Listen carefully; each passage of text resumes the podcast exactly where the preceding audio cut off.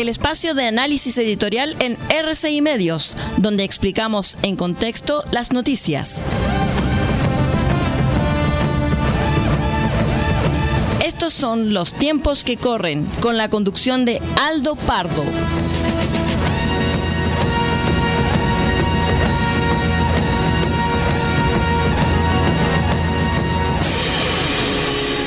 ¿Cómo están estimados amigos? Bienvenidos a este espacio que hemos denominado Los tiempos que corren. Aquí explicamos a nuestra manera las noticias. Señoras y señores auditores, tras el plebiscito, las negociaciones de los partidos con representación en el Parlamento, destinadas a dar un nuevo impulso al proceso constituyente, avanzaron eficientemente en torno a temas sustantivos que permitirían retomar el impulso constitucional, evitando los excesos de la convención fracasada entre ellos los llamados bordes de la futura Carta Constitucional, la definición de un árbitro para revisar la admisibilidad de propuestas que se salgan de los principios o bordes establecidos y la definición de la necesidad de constituir un comité de especialistas para asesorar al futuro órgano constituyente.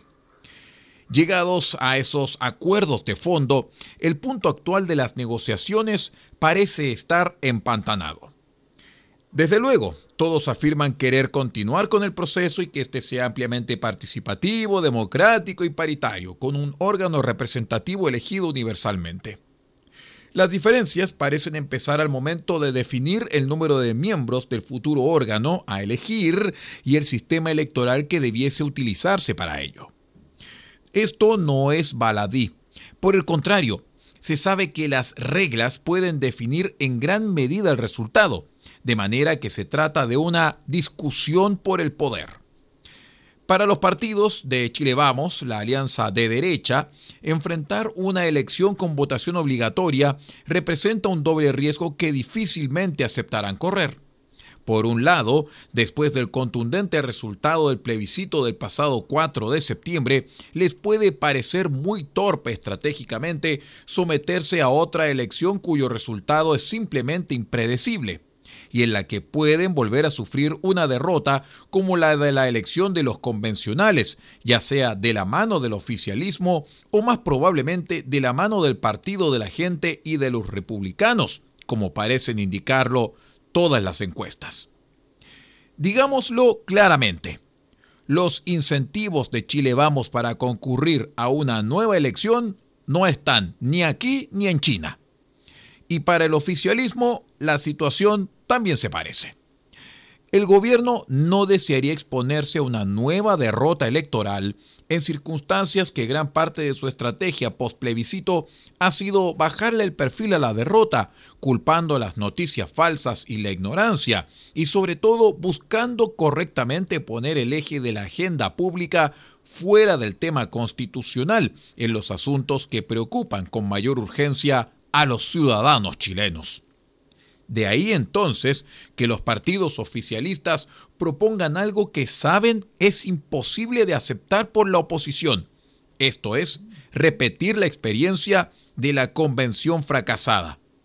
Más obvio para la izquierda es hacer lo que le conviene, que este intento quede en suspenso para mantener en alto la bandera de una asamblea constituyente, esperando un mejor momento, ya que, como lo han dicho, el pueblo todavía no estaba preparado. Ante este impas, el presidente de Amarillos optó por hacer público lo que todos hablaban en privado, pero no desean confesar en público.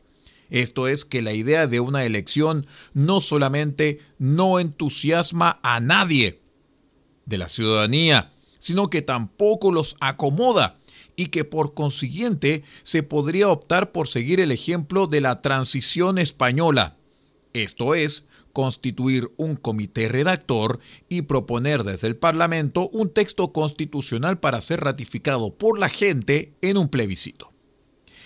¿Puede ser este un camino pragmático que permita a los actores políticos, como el gobierno, parlamento y partidos políticos, junto con resolver el tema constitucional, acotando así el espacio de incertidumbre en que vive el país, como también concentrarse en las consecuencias de la inflación, el desempleo, la crisis de la salud, la postergada reforma previsional, la crisis de la educación escolar, la violencia y los temas de seguridad, entre otros que sí, en verdad, aquejan a la ciudadanía.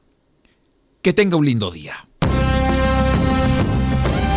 Hemos presentado el espacio de análisis editorial en RCI Medios, donde explicamos en contexto las noticias.